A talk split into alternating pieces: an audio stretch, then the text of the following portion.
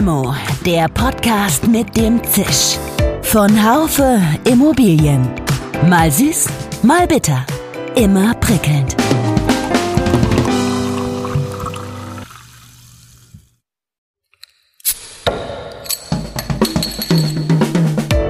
Limo, der Podcast mit dem Zisch. Von Haufe Immobilien. Mal süß, mal bitter. Immer prickelnd. Herzlich willkommen, liebe Hörerinnen und Hörer, zu einer neuen Folge von Limo, dem Podcast von Haufe Immobilien. Der Wahlkampf ist vorbei. Eine neue Koalition muss sich finden. Die hat viel zu tun. Nicht zuletzt muss sie das brennende Thema Klimaschutzziele in Angriff nehmen. Die Zeit drängt. Das ist allen Akteuren bewusst. Denn, das muss man leider sagen, der Wahlkampf war nicht nur fruchtbar. Er hat auch viele Entscheidungen gestoppt. Gesetze oder Verordnungen, die bestens auf die Klimaschutzziele eingezahlt hätten, wurden nicht mehr verabschiedet, sondern vertagt. Ein Opfer des Wahlkampfs wurde zum Beispiel die neue Heizkostenverordnung. Ebenso herrschte in der alten Regierungskoalition keine Einigkeit, wie man das wichtige Thema CO2-Bepreisung zwischen Mieter und Vermieter aufteilen sollte. Ein Ergebnis steht hier also noch aus. Warten wir ab, wann sich die neue Koalition dieser Themen wieder annähern wird. Jemand, dem wirtschaftlich und vor allem auch persönlich hier die Geschwindigkeit fehlt, ist mein heutiger Gast in dieser Limo-Folge. Mit Dr. Dirk Thehn, dem Geschäftsführer Calorimeter GmbH kurz Calo, einem Unternehmen der Noventi-Gruppe, spreche ich über die Folgen der Nichtentscheidung in puncto Klima, was dies letztlich für die Wohnungswirtschaft und ihre Mieter bedeutet und welche Möglichkeiten es gibt, beim Klimaschutz Geschwindigkeit aufzunehmen. Also jetzt auch nicht nachlassen in der Umrüstung, sondern mit Vollgas in die Funkausstattung gehen, dass wir alle, sowohl die Wohnungswirtschaft als auch die Wohnungsnutzer, von den Vorteilen profitieren können. Ich freue mich, dass uns bei der heutigen Folge Carlo unterstützt. Die Calorimeter GmbH ist Partner und Full-Service-Dienstleister für die Wohnungswirtschaft. Mit innovativen Lösungen in den Bereichen Verbrauchserfassung, Smart- und Multimetering, Heiz- und Betriebskostenabrechnung, Rauchwarnmelderservice sowie Trinkwasserprüfung betreut Carlo bundesweit rund zwei Millionen Wohneinheiten. Carlo arbeitet täglich daran, die Prozesse in der Verwaltung von Liegenschaften digitaler, einfacher sowie effizienter zu gestalten und das Ziel klimaintelligenter Immobilien voranzutreiben. Ich bin Iris Jachertz, Chefredakteurin des Branchenmagazins DW, die Wohnungswirtschaft. Hallo und guten Tag, Herr Dr. Ten. Ich freue mich und begrüße Sie ganz herzlich hier im Podcast-Studio und äh, freue mich, dass wir heute über, ja, eigentlich ein brennendes Thema, nämlich dem Klima sprechen werden. Ja, schönen guten Tag, Frau Jachatz. Auch ich freue mich auf dieses Gespräch mit Ihnen. Und es ist ja auch ein Thema, das uns alle berührt, nicht nur als Unternehmen, sondern auch als Privatpersonen, wenn wir in, in unseren Immobilien wohnen, ob als Mieter oder auch als Eigentümer. Super. Ich habe nämlich gleich schon zum Einstieg eine wichtige Frage an Sie. Jetzt kennt man Carlo als klassischen Messdienstleister. Warum ist ausgerechnet Ihnen jetzt dieses Thema äh, Klima so wichtig? Vor allem aber, was macht Ihr Unternehmen in der Hinsicht so besonders? Ich bin ja noch relativ neu im Unternehmen und was mich von Anfang an angesprochen hat, war, dass neben dem Offensichtlichen als Messdienstleister wir auch schon immer Lösungsanbieter für gesamtgesellschaftliche Anliegen in der jeweiligen Zeit waren. Angefangen in den 1950ern mit dem Thema Bezahlbarkeit im sozialen Wohnungsbau und soziale Gerechtigkeit. Das fällt ja auf das Gründungsjahr der Carlo 1953. Dann ging es weiter in den 70er Jahren mit der Energiekrise und in den 80ern mit der Einführung der Heizkostenverordnung. Da ging es also wirklich um das Thema Energiesparen und dann in den 2010ern angefangen mit dem ähm, Klimaschutzabkommen in Paris und über die europäische Energieeffizienzrichtlinie 2018 da wurde dann das Thema Klimaschutz auch von unserer Industrie unterstützt und in die Umsetzung gebracht. Denn für uns, und das, das wissen wir alle, Klimawandel ist ja eine, eine der größten gesamtgesellschaftlichen Herausforderungen unserer Zeit. Und der Gebäudesektor allein ist für rund ein Drittel der CO2-Emissionen verantwortlich. Da gibt es also eine ganze Menge zu holen. Und Klimaschutz beginnt also schon im eigenen Zuhause. Und genau hier setzen die Carlo an.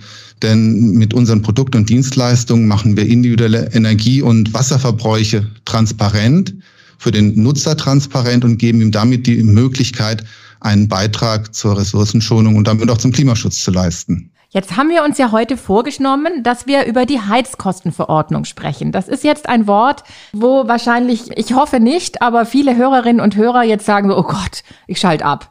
Das ist ja was für ein Wort, äh, furchtbar und äh, was für ein Thema. Aber jetzt muss ich sagen, äh, Sie stecken da natürlich sehr tief drin, andere weniger. Jetzt weiß ich, dass Sie für dieses Thema brennen. Warum ist es Ihnen so wichtig? Denn ich glaube, das hat man gerade auch schon gemerkt in Ihrem Eingangsstatement jetzt. Der Bezug ist mehr als spannend, ja, sowohl politisch als eben am Ende auch für unser Klima. Ja, Heizkostenverordnung ist erstmal ein sperriges Wort, aber dahinter stecken ganz, ganz viele gute Ideen. Denn mit der Novellierung der Heizkostenverordnung sollte die europäische Richtlinie über Energieeffizienz, auch sperrig, in deutsches Recht umgewandelt werden. Was steckt dort dahinter? Was hat sich die Europäische Union dabei gedacht? In der EED enthält oder sind Informationen und Anforderungen über fernauslesbare Ausstattung enthalten zur Verbrauchserfassung. Damit geht es einen großen Schritt voran in dem Thema Gebäudedigitalisierung und wir sind in der Lage, und auch das ist eine Forderung der, der EED, monatliche Verbrauchsinformationen dem Nutzer zur Verfügung zu stellen. Das heißt, er kann viel häufiger sich Informationen holen über seinen Energieverbrauch oder Ressourcenverbrauch, um dann damit Einfluss zu nehmen und, und nachzusteuern. Weiterhin sind dort Themen enthalten in der, in der EED zum Thema Interoperabilität. Das heißt, dass man auch Geräte verschiedener Hersteller verwenden kann und Themen zum Thema Datenschutz und Datensicherheit. Das ist natürlich auch etwas, was uns alle beschäftigt. Die Idee rückt damit natürlich Energieeffizienz von Gebäuden weiter in den Fokus. Und das war ja auch das Ziel. Aber die Bundesregierung ist im Zeitverzug. Denn eigentlich hätten wir schon im Oktober des Jahres 2020 eine Umsetzung in deutsches Recht haben sollen. Und so besteht es auch die Gefahr eines europäischen Verletzungsverfahrens gegen die Bundesregierung. Und uns fehlt natürlich auch die Rechtssicherheit und die gesetzliche Grundlage, diese Themen in die Umsetzung zu bringen. Sie reden zwar sehr entspannt, sage ich jetzt mal, aber eigentlich ist das für Sie schon ein ganzes, ein richtiges Aufregerthema, weil Sie einmal in Ihren wirtschaftlichen Entscheidungen, glaube ich, einschränkt und klar, natürlich auch persönlich, hatte ich ja auch eingangs erzählt, hätten Sie da einfach gern mehr PS auf der Straße. Warum muss Ihrer Meinung nach denn dringend jetzt eine Entscheidung her? Naja, absolut. Die, die mehr PS sind ja motiviert durch die Ziele, die wir haben. Also die EU wollte mit der EED den Energieverbrauch bis zum Jahr 2030 um ein Drittel senken. Das können wir natürlich nicht erreichen, wenn wir diese Richtlinien nicht umsetzen und in die Anwendung bringen. Und, die, und über die gesteckten Ziele, Optimierung des Verbrauchsverhaltens von Wohnungsnutzern, muss ich dem Wohnungsnutzer natürlich die Daten zur Verfügung stellen, die unterjährigen Verbrauchsinformationen und dafür ist die Voraussetzung eine Funkmesstechnik in der Verbrauchserfassung, dass ich den Prozess digitalisieren kann. So. Und damit schneide ich eigentlich den Wohnungsnutzer von diesen Informationen ab und gebe ihm keine Möglichkeit, sein Verbrauchsverhalten zu optimieren. Und das trifft natürlich genau in einer Zeit, ähm, auch die Diskussion, wo bei vielen die Wohnkosten bereits am Limit sind. Wir, wir kennen das aus, aus Berlin, wo wir über den Mietendeckel ja viel lesen und viel diskutieren. Und hier ist eben genau diese Verzögerung oder Unsicherheit etwas, was uns natürlich alle nicht voranbringt. Herr Dr. Ten, nochmal, wie ist denn jetzt der aktuelle Stand? Einmal bitte konkret für unsere Hörerinnen und Hörer. Aktuell stehen wir da dass der Beschluss im Bundesrat vertagt wurde. Grund sind, dass dort gewisse Regelungen in der Heizkostenverordnung noch zur Aufteilung der CO2-Kosten fehlen. Und da sieht man schon, welchen, welchen Einfluss und welche Wichtigkeit dieses Thema hat. Und wir müssen hier dringend dann auch wieder an Geschwindigkeit aufnehmen, dass wir eben auch Rechtssicherheit sowohl für die, für die Industrie, aber auch für die Wohnungsnutzer bekommen, dass sie von den Vorteilen profitieren können. Die Entscheidung über die Heizkostenverordnung wird vertagt oder wurde vertagt, besser gesagt. Was bedeutet das denn jetzt nun für die Wohnungsunternehmen beziehungsweise die Vermieter? Wir haben ja die Verpflichtung, haben wir eben gerade schon drüber gesprochen, für fernauslesbare Mess- und Erfassungstechnik.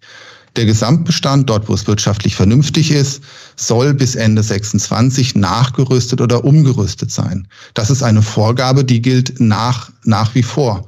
Und das gibt natürlich erstmal Handlungsimpulse für die Wohnungswirtschaft, nämlich wie gehe ich mit der Umrüstung um?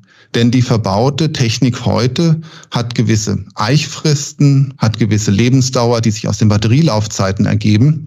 Und diese natürlichen Umrüstzyklen muss ich natürlich im Hinterkopf behalten, wenn ich bis Ende 2026 meinen Gesamtbestand auf Funk umgetauscht haben möchte um dadurch unnötige Kosten für die Wohnungswirtschaft zu vermeiden, wenn ich eben vorfristig austausche oder vielleicht zweimal für eine Umrüstung in die Liegenschaft fahren muss. Das heißt, Sie würden jetzt sagen, ähm, die Wohnungswirtschaft soll da ruhig schon vorpreschen sozusagen und entsprechend investieren oder wie ist das zu verstehen?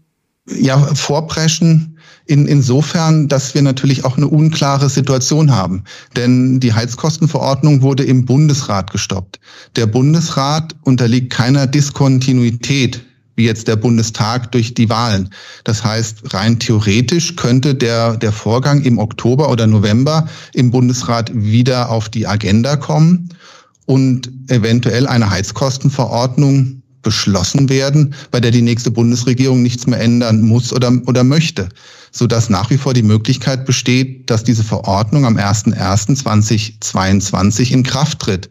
Und dann fehlen uns natürlich Übergangsregelungen, weil dann tritt diese sofort in Kraft und wir müssen sofort den ähm, Wohnungsnutzern die unterjährige Verbrauchsinformationen zur Verfügung stellen.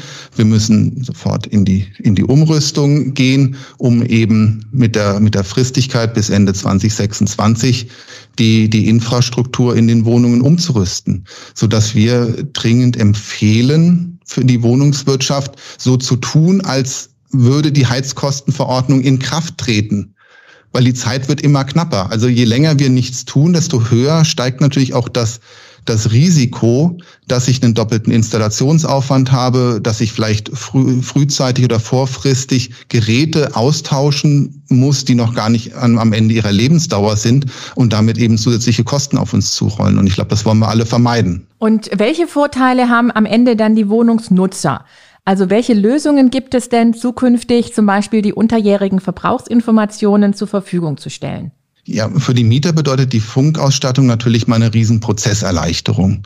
Denn die jährlichen Terminabsprachen oder das Betreten der Wohnung durch den Ableser, viele von uns kennen das, die in der, in der Wohnung wohnen, das ist natürlich mühsam. Da, da muss man dann da sein, die Zeit Spannen sind manchmal auch sehr ungenau, in denen der Ableser kommt. Wir versuchen das natürlich auch immer zu verbessern, aber trotzdem bedarf es der, der Mitwirkung des Mieters und das fällt natürlich weg. Wenn ich eine Funkausstattung habe in der Wohnung, muss zehn Jahre lang für Heizkostenverteiler und bei ähm, Wasser- und Wärmemengenzählern sechs Jahre durch die Eichfristen niemand mehr die Wohnung betreten, weil ich die Werte digital erfassen kann. Das ist natürlich eine Riesenerleichterung. Und die Informationen kann ich dann über digitale Tools auch den Mietern zur Verfügung stellen. Klassischerweise sind das Bewohnerportale, die über das Internet zugänglich sind, oder eben äh, Mobiltelefon-Applikationen, die dann auch einen noch einfacheren Zugang zu den Verbrauchsinformationen ermöglichen. Und dann gleichzeitig zum Beispiel bei unserer Carlo Home App haben wir diese noch mit Tipps und Tricks zum Energiesparverhalten angereichert. Das heißt, je nach Verbrauchsverhalten bekommt der Nutzer dann noch Hinweise, wie er seinen Verbrauch weiter reduzieren kann. Das sollte doch Anreiz genug sein, oder? So, wenn ich Sie richtig verstehe, kommt dem Verbraucher also auch eine ganz wichtige zentrale Rolle zu. Er kann mit seinem Verbrauchsverhalten ganz wesentlich im Prinzip auch auf die Klimaschutzziele einzahlen. Also er beeinflusst die Klimabilanz seiner Wohnung, sagen wir es mal so. Ähm, jetzt weiß ich, äh, Sie haben eine oder im Auftrag der Noventi-Gruppe wurde eine Studie durchgeführt von Professor Dr. Pfnür der TU Darmstadt.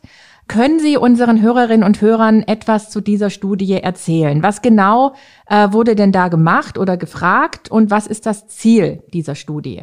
Also unter dem Titel Die Rolle des Mieters im wohnungswirtschaftlichen Klimaschutz wollten wir mit dieser Studie nicht die bauphysikalischen, weil die sind wirklich gut beleuchtet, also Wärmedämmung, mehrfach verglaste Fenster, sondern die sozialen und psychologischen Aspekte des Mieters beleuchten. Denn wir haben gerade schon darüber gesprochen, die polarisierende Diskussion rund, rund um die CO2-Besteuerung, die Frage nach Bezahlbarkeit von Wohnraum schafft hier natürlich eine, eine wahnsinns aktuelle Brisanz. Und wir wollten diese Aspekte, nämlich die sozialen und psychologischen Aspekte, in den, in den Vordergrund rücken und schauen, wie, wie positioniert sich der Mieter? Wie sieht er seine eigene Rolle? Wie sieht er seine Verantwortung? Und wie hoch ist seine Bereitschaft, einen aktiven Beitrag zu leisten? Gleichzeitig wollten wir auch unsere ähm, Hypothese natürlich testen, ob ein Erfolgsfaktor für die Umsetzung und für die Einbindung des Mieters dieser, das magische Dreieck aus Bezahlbarkeit, Wohnkomfort und leichter Handhabung von Maßnahmen ist, also das Thema Simplicity. Und dazu haben wir in der Studie, beziehungsweise Professor Pfnür, der die Studie durchgeführt hat, 1000 ähm, Mieterhaushalte deutschlandweit in einer repräsentativen Umfrage befragt. Und da haben wir wirklich ganz, ganz spannende Ergebnisse rausgefunden. Sie sagen äh, ganz spannende Ergebnisse. Was denn zum Beispiel? Also was hat Sie besonders überrascht an den Ergebnissen? Also das, das Erste, was mich überrascht hat, war, mit welcher Klarheit auch die Antworten ausgefallen sind. Was meine ich damit? Mehr als zwei Drittel der Mieter halten Klimaschutz ohne ihr Zutun für unmöglich. Das heißt, die Mieter sind sich ihrer Rolle sehr wohl bewusst und dass sie einen Einfluss haben. Gleichzeitig nehmen die Mieter auch eine, eine 50-50-Teilung in der Verantwortung wahr.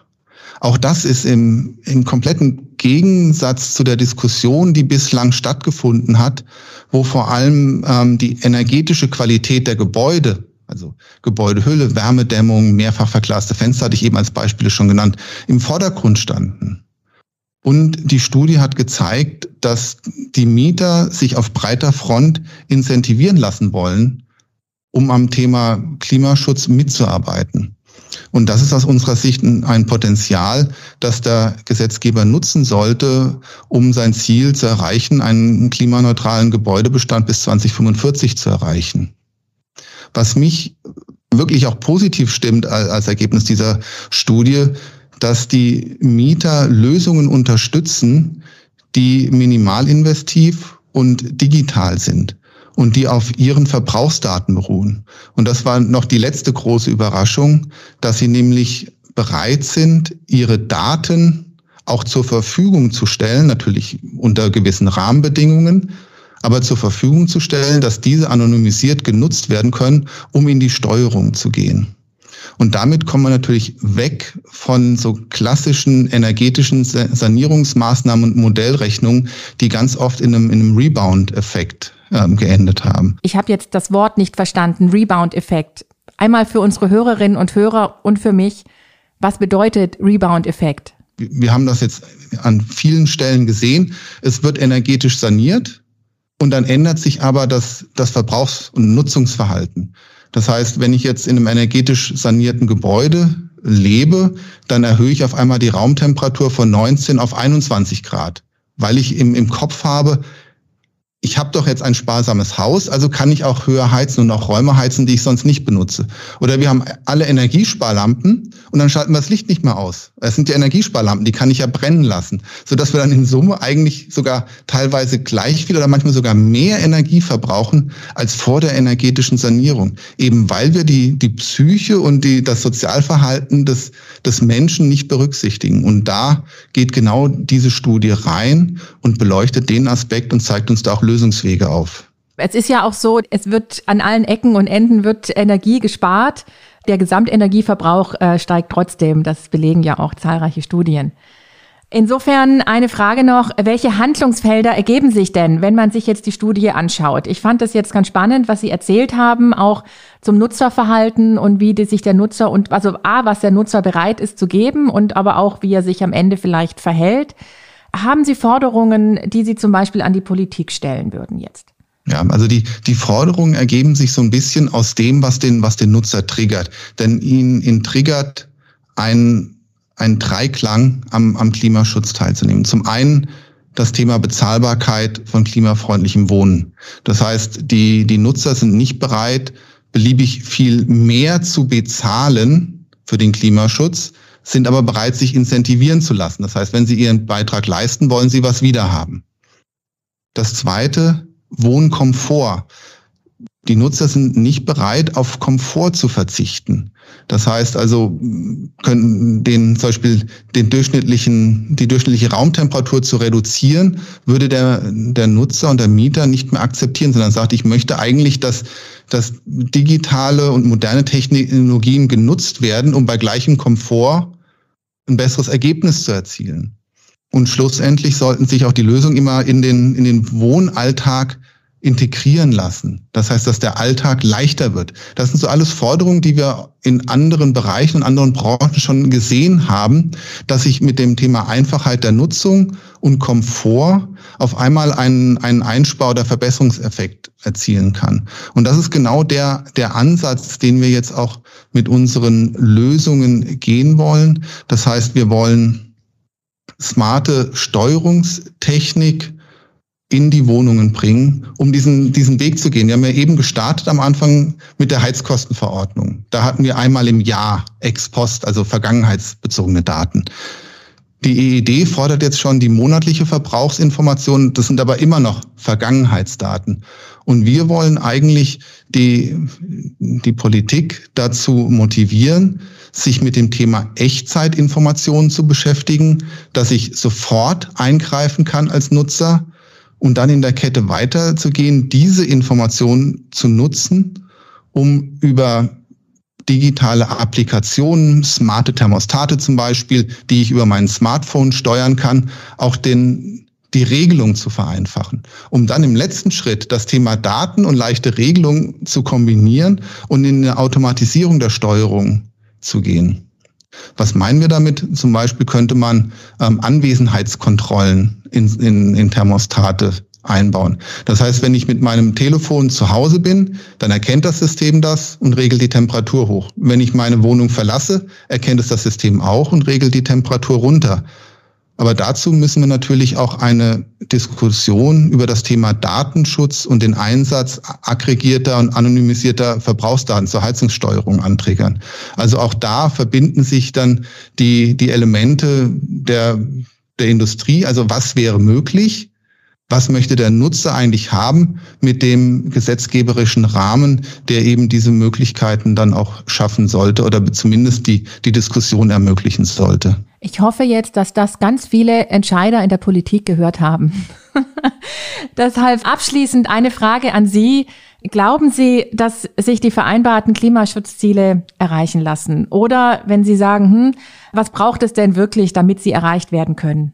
Naja, wir haben ja unser Gespräch gestartet mit der gesamtgesellschaftlichen Herausforderung. Und dessen müssen wir uns bewusst sein. Und wenn wir uns dessen bewusst sind, sollten wir alle Hebel nutzen, die sich uns bieten und einfach nichts auslassen an, an Möglichkeiten, die, die heutzutage da sind.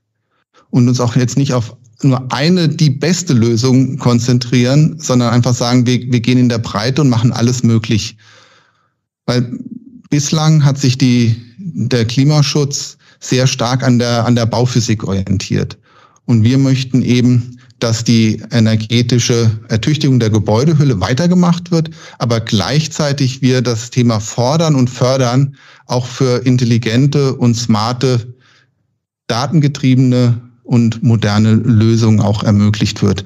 Weil wenn wir ähm, den Gebäudenutzer und den Gebäudebetrieb mit reinnehmen, dann eröffnen wir uns dann komplett neues Feld. Und ich glaube, wir können unsere Ziele besser erreichen, wenn wir alle Felder, die sich uns bieten, gleichzeitig beackern. Herr Dr. Thien, ich danke Ihnen sehr für dieses Abschlussstatement. Ich würde Ihnen da in jedem Punkt recht geben und würde mir das auch für die Zukunft so wünschen. Ich danke Ihnen sehr für die vielen, vielen interessanten Einblicke. Ähm, wir hätten, ja, wie so oft noch ewig weiter plaudern können. Aber in der Kürze liegt die Würze. Deshalb vielen Dank äh, für spannende Einblicke. Ich hoffe, dass wir viel gehört werden. Ja, vielen Dank. Und jetzt mache ich mir erstmal eine Limo auf. Die trinken wir dann zusammen, wenn wir uns das nächste Mal treffen. Sehr gerne. Liebe Hörerinnen und Hörer, ein spannender Podcast mit wichtigen Themen. Ich fasse nochmal eben das Gesagte von Herrn Dr. Ten für Sie zusammen. Die Heizkostenverordnung ist bisher nicht verabschiedet. Das hat Folgen für Unternehmen, die Wohnungswirtschaft, Mieter und letztlich sogar für das Klima. Dr. Ten liegt der Klimaschutz sehr am Herzen. Er engagiert sich mit seinem Unternehmen der Kalorimeter GmbH daher für die Schaffung bestmöglicher Verbrauchstransparenz in Mehrparteienhäusern, um damit Verbrauchsbewusstsein, energieeffizient und im Folge mehr Klimaschutz im Wohnalltag zu ermöglichen. Er mahnt die Politik zu schnellem Handeln, denn was bedeutet letztlich die vertagte Entscheidung? Die EU will mit der EED den Energieverbrauch um ein Drittel senken. Dazu braucht es aber entsprechende Vorgaben. Ohne solche droht Deutschland im Klimaschutz den Anschluss zu verpassen. Denn es gibt daher noch keine Möglichkeiten, das eigene Verbrauchsverhalten in Wohnungen unmittelbar zu erkennen und entsprechend der eigenen Präferenzen zu steuern. Das hat aber wiederum entscheidenden Einfluss auf zum Beispiel die Klimabilanz der Gebäude. Eine Studie der TU Darmstadt im Auftrag der Noventic Group zeigt zum Beispiel auf, dass die Verbraucher durchaus bereit sind, etwas für das Klima zu tun. Sie müssen nur wissen, wie und wo sie sich zu Hause entsprechend engagieren können. Sie sind sogar bereit, ihre Verbrauchsdaten zur Verfügung zu stellen. Für die Wohnungswirtschaft gibt Dr. Ten die Handlungsempfehlung aus, so zu tun, als ob es die Heizkostenverordnung schon gibt. Denn die Verpflichtung zu fernablesbaren Daten wird kommen. Liebe Hörerinnen und Hörer, das war's auch schon wieder. Ich bedanke mich fürs Zuhören. Bleiben Sie uns treu. Diese und alle älteren Folgen von Limo gibt es zum Nachhören auf www.podcast.haufe.de. Danke an das Team hinter den Kulissen. Ich verabschiede mich. Bis zum nächsten Mal. Schön, dass Sie dabei waren. Bis zur nächsten Folge von Limo, dem Podcast mit dem Zisch von Haufe Immobilien.